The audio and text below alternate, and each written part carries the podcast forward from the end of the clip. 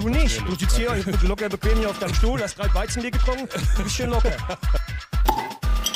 Und jetzt geht's los mit Weizenbier und irgendwas. Hallo, ja, diesmal von mir die Begrüßung. Ähm, ich bin aber auch alleine. Marcel ist nicht an meiner Seite.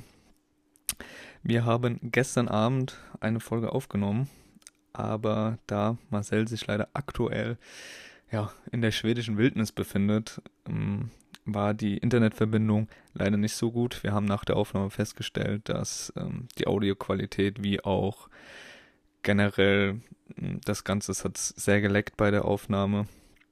Wir euch das nicht antun wollen. Deshalb muss diese Woche leider die Folge ausfallen. Deshalb jetzt nur von mir ein kurzes Statement, eine kurze Erklärung. Wir hoffen, dass wir innerhalb der Woche diese Probleme beseitigen können, dass wir nächste Woche wieder eine normale, wie gewohnt, eine Folge euch auf die Ohren geben können.